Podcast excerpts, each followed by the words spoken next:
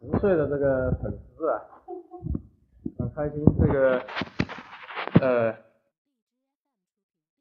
怎么说呢？先从我自己说起吧，讲讲我自己的故事吧。呃，我我的姨父是香港人，然后他原来是一个香港的记者，然后他们家我第一次去他们家是两千年的时候，他在香港，然后他们家有个几十万的一个呃剥黑胶的东西。当时不知道叫什么了，他现在就是那一整套。然后呢，他说那个时候黑胶机坏了也没有地方修，还得搬回香港修。他后来搬到广州去住去了。然后他有一书柜的，一整个一整个房间全是黑胶。所以从那个时候开始，因为可能我们八零后啊，我暴露年龄啊，我三十五岁。我们小时候可能就是从磁带啊，可能叫卡带啊。然后到那个时候买不起 CD，那个时候一张 CD 九十年代盗版都要十五块钱，我记得，正版更是买不起。然后那个时候 CD 机也很贵，大家顶多就买个 Walkman 随随身听已经是很土豪了。所以一九九九年当我去新加坡读书的时候，新加坡有个唱片店叫 HMV，有四层楼那么高。然后你就发现哇，那就是一个崭新的世界。当我不上课的时候，基本上就跑去。然后那个时候黑胶也比较贵，因为大家知道这个黑胶比较大嘛，比较大比较贵，不容易携带。但是但是我姨父家就有很多，就每次去香港去他家就会翻出来听一些东西。呃，然后其实从那个时候开始，黑胶已经没落了，可以说是比较没落了。黑胶是二三十年代，一开始叫虫胶啊，不是黑胶，就是用虫子的一种。分泌出来的一种胶质做，但是比较贵，后来就没有用虫胶做了，后来就是密纹胶，就是大家看到的电视剧里面那种什么周璇呐，啊那种老唱片呐，呃在民国时期就有，然后我我去年帮我朋友买了一套民国时期的黑胶，还可以听，差不多快一百年了嘛，就很不错，保保存的一套那个古典的西洋的一套，然后呢，黑胶一开始它。就是给你们举个例子啊，这个是日本的一张黑胶，大家看啊，它上面是有纹路的，对吧？一开始的黑胶由于这个科技限制啊，它一面顶多只有一两首歌。那么现在，呃，科技突破之后，在没有用重胶之后啊，就一面可以放三到四首歌。啊，所以你刚才说的那个邓丽君的碟，这个黑胶估计很值钱了，回家找出来一定要，不要不要丢了。哎，因为。越老的黑胶，它的质量越好。是不是有人收这个打断？啊？有人没事，随时打断我啊。有人收这个吗？你是说收老的吗？就收收这个胶片吗？有有有。收购。收购。你说收藏收购？收购。都有。我是说，九三年的时候，我记得我买的就是六百、七百、八百、九百不等。呃，你九三年的时候有两种情况，也可能是。如果是黑色的话，就是黑胶；如果是银色的，就叫 LP。因为早年就是我跟大家科普一下，因为有很多东西啊，在中国由于发展太快，它就马上就消失了，断代了。一开始是录像带，对吧？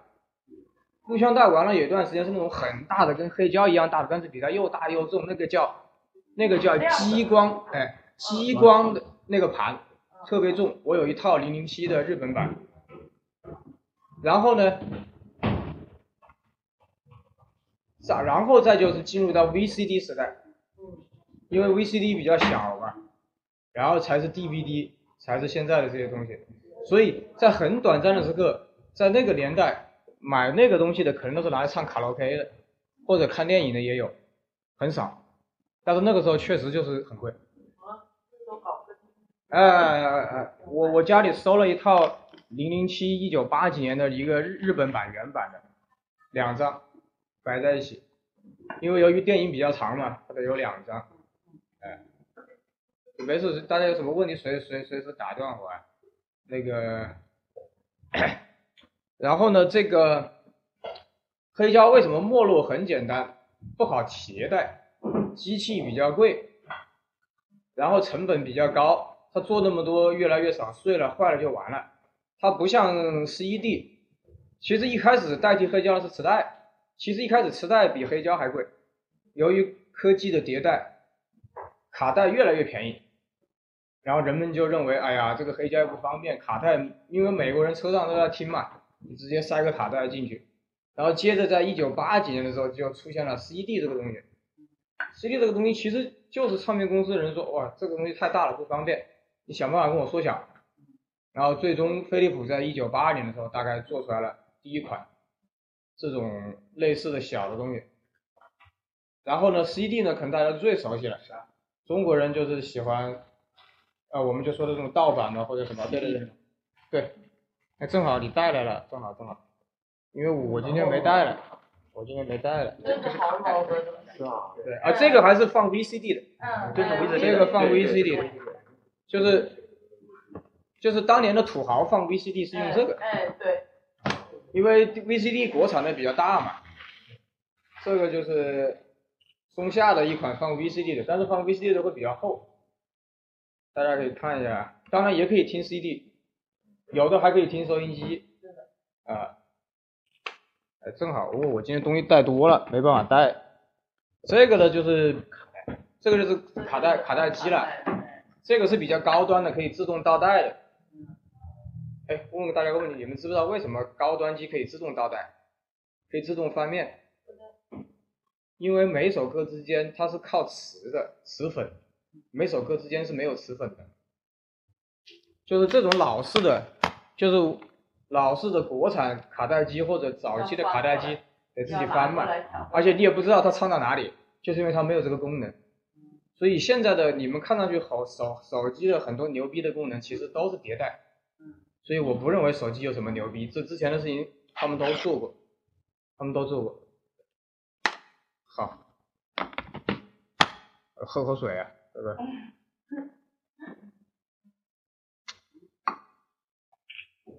然后呢，这个，呃，民国就是一九四九年以后，那些唱片公司都被中国唱片公司就一统了。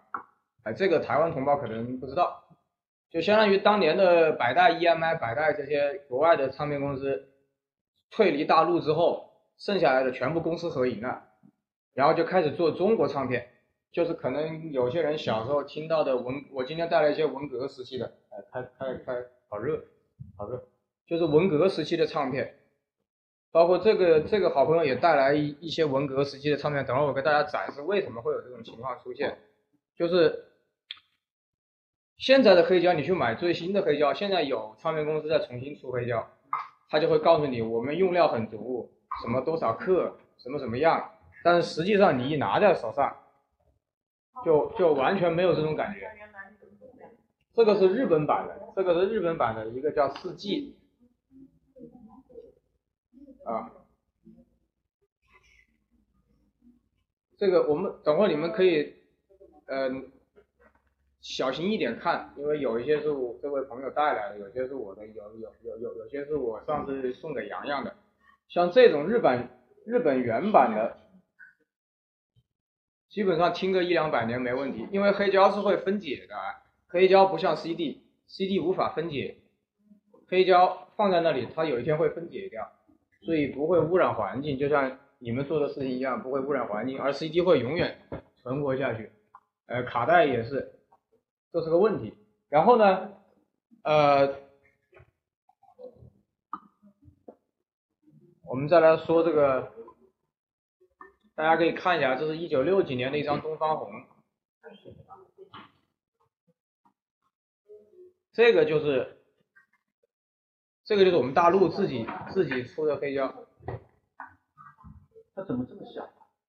因为歌很少，东方红嘛，哎，就是为什么呢？说到底还是我们国家太穷，由于我们没有办法用那么好的材料去做黑胶。所以我们只能往里面掺东西，所以大陆在文革时期，就五五十年代、六十年代、七十年代做出来的东西叫胶木唱片，就是往里面掺了东西。可能台湾同胞不知道，那个那个那个东西会非常厚，那个黑胶会非常厚，而且质量不好。就是我现在家里的很多文革时期的唱片，一听全部都跑音了，哎，就是完全就不行。所以这张算比较好的，这张是东方红嘛，所以这张特地他做的小一点，这张应该是没有掺胶木的，这张应该是比较好的一张，等会可以给大家听一下，哎，可以放你们听一下，我先我先把几个这个，然后很多人会问这个，很多人搞不懂这个黑胶跟这个 CD 有什么区别，哎，跟大家说一下，黑胶的容容量比较大，如果同一张唱片。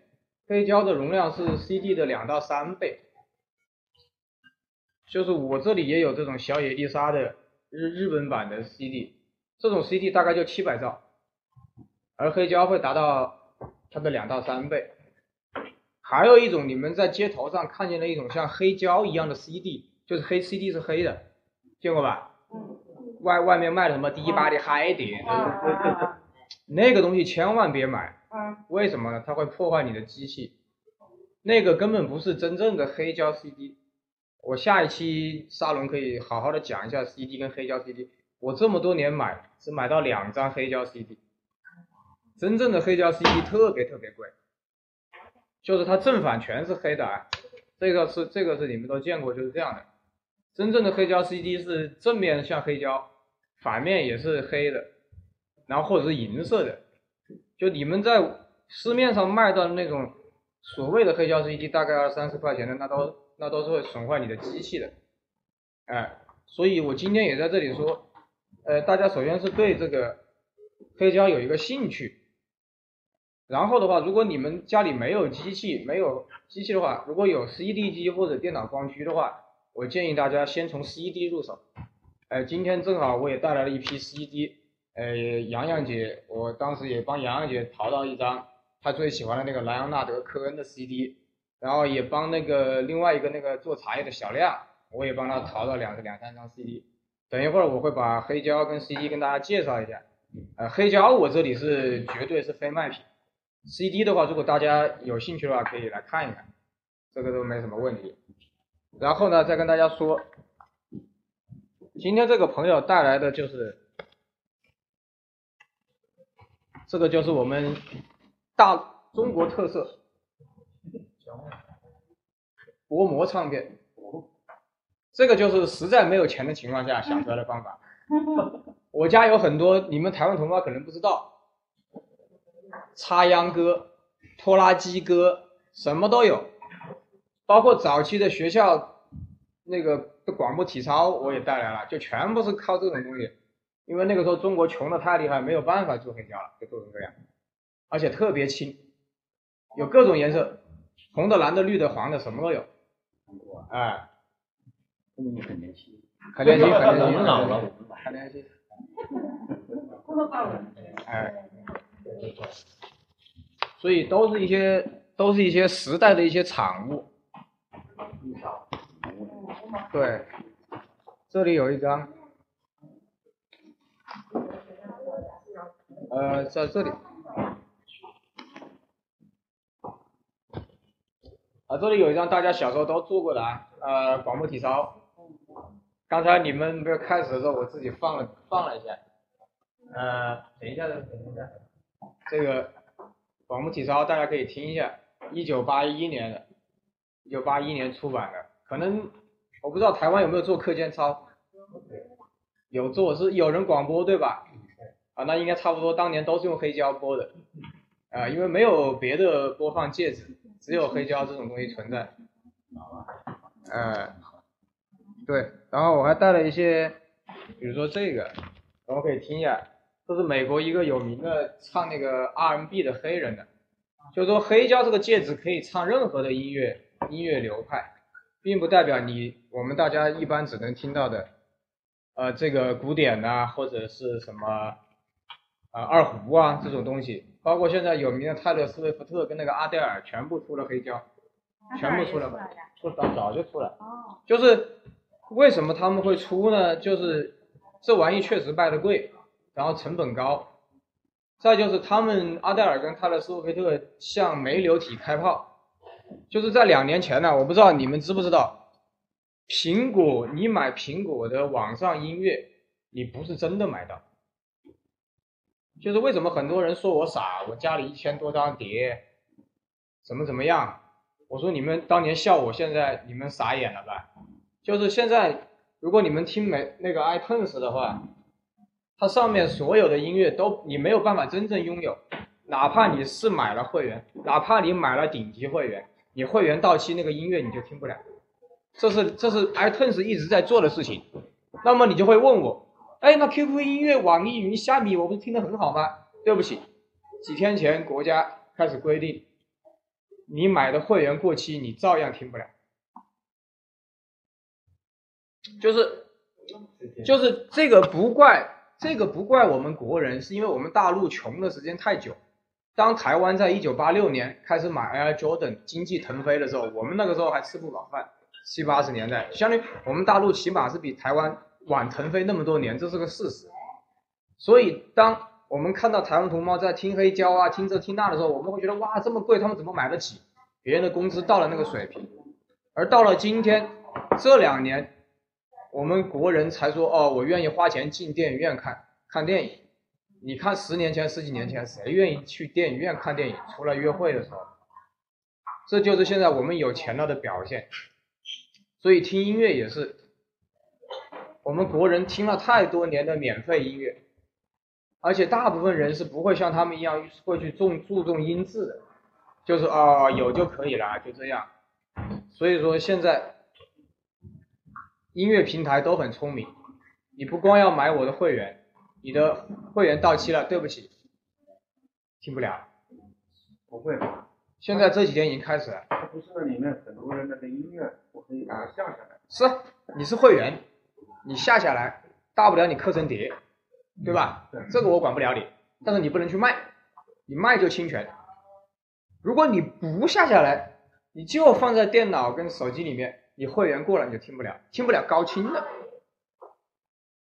下载下来下载下来你刻录你自己听可以，你不要贩卖。贩卖买卖对对，就像你们看了很多你们买的，你们侵权对侵权，就像你们买的。你们买的 DVD 或者蓝光 D，，或者是网上看的，他都会至少说一下，说这个东西只能用于家庭播放，你不能拿去传播。对，所以在一零年以后，在在一零年以后，黑胶为什么又复兴了？大家大家谁知道为什么在一零年之后这么多年以后黑胶又复兴了？谁谁能回答这个问题？我的感觉是，因为就我的感受，就是那些像这些数字媒体啊，还包括像以前的一个音乐，他们的一个数字味太浓的感觉上面，因为我对音乐很敏感，那那个声音会让我的身体会有不同的感受，然后呢，可能在听那个。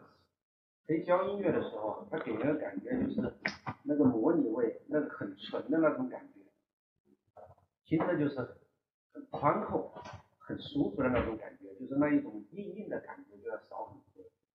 所以我我感觉它主要还是还是在这上面。嗯。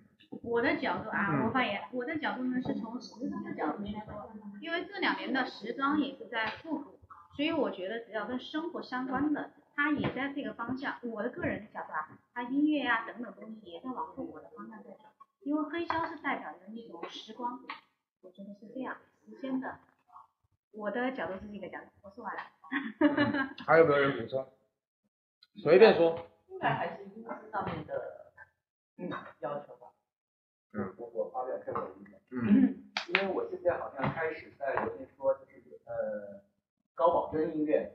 就是高保真应该是只有那个 CD，现在就是买的那个飞利浦还有那个 JVC 的那个台式的，它应该是放的是 CD，然后 CD 包括那种黑胶应该是有有点上应该有突出的地方，它的容量更大，然后它的音质会保存的更好一点，这是这是我的感觉，没有去算过。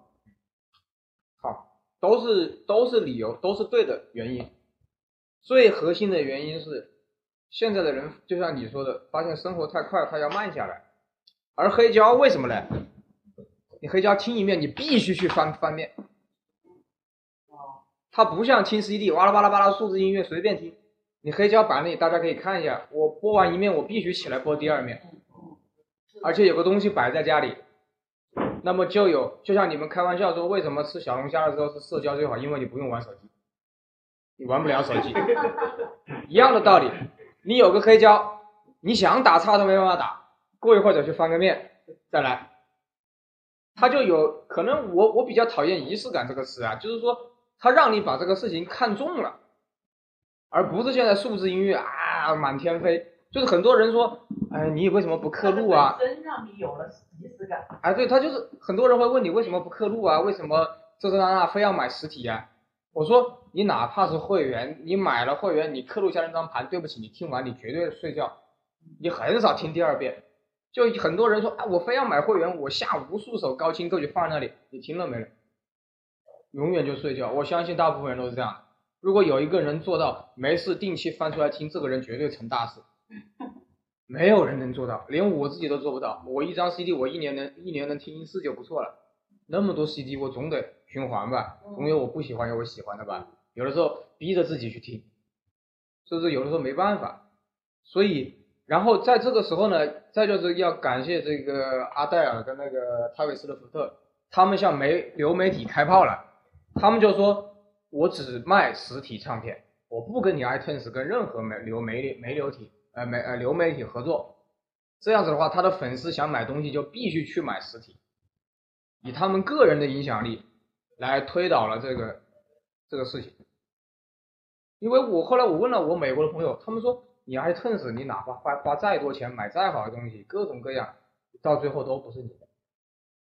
所以现在越来越多的唱片公司又开始。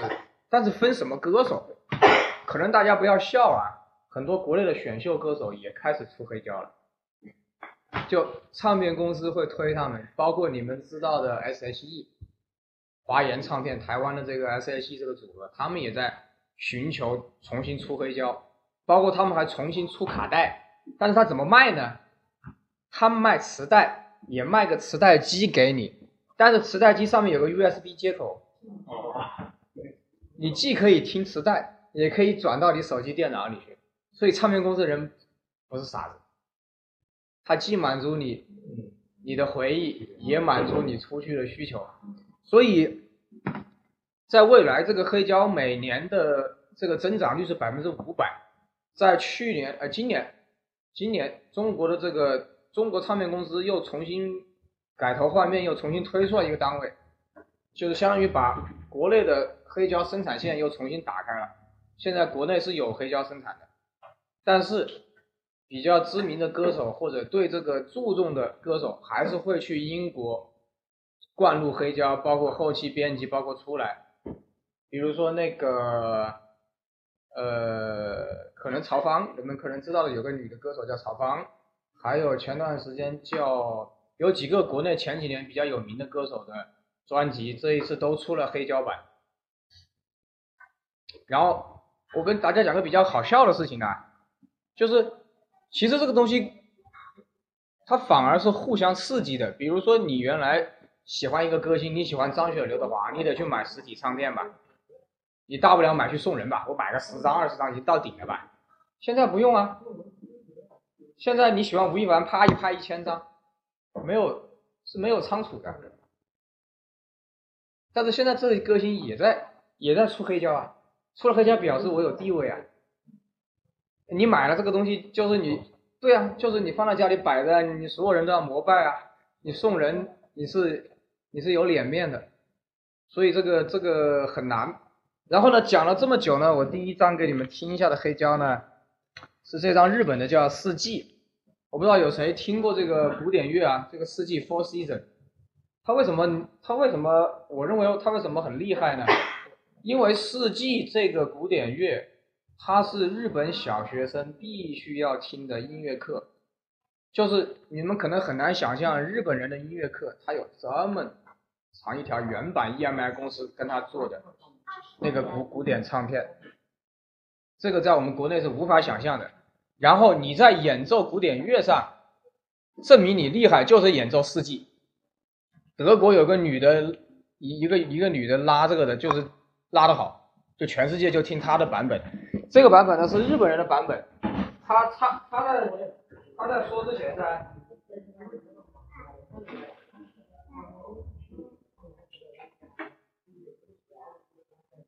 他在说之前呢，他会讲几句日文，大家可以忽略一下啊。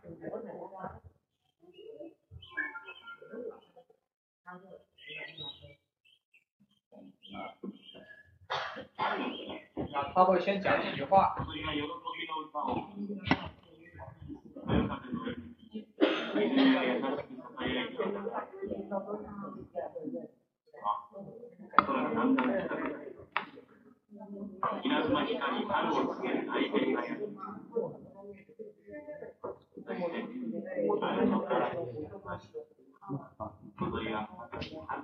就是这个黑胶的这个沙沙的声音是我自己最喜欢的，它的这种沙沙的声音。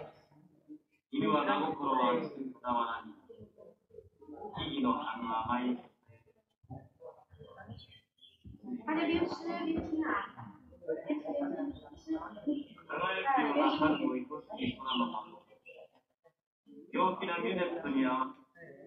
这个其实还蛮好吃的，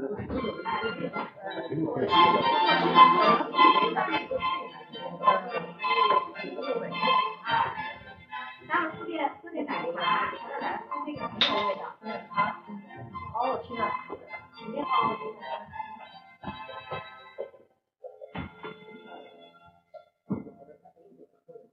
它这种它黑胶它由于容量问题，所以它每首歌它可能就是段位之间没有 CD 连接的那么好。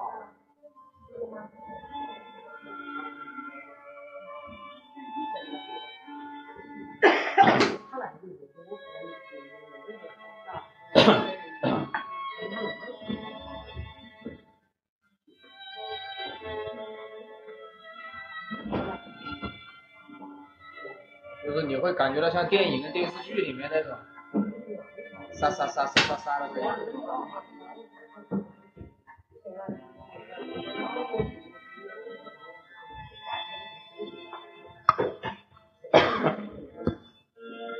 会跑哪个场？会跑哪个场？没有来。嗯，你来了。啊？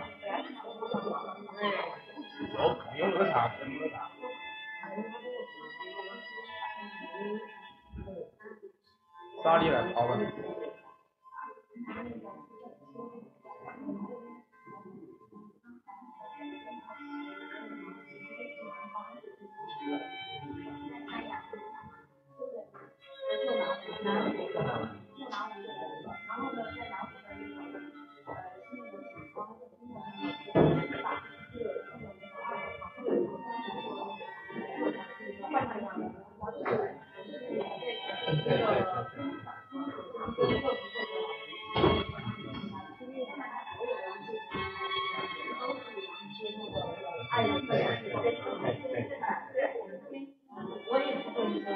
那个场，有那个场。沙里来跑吧。都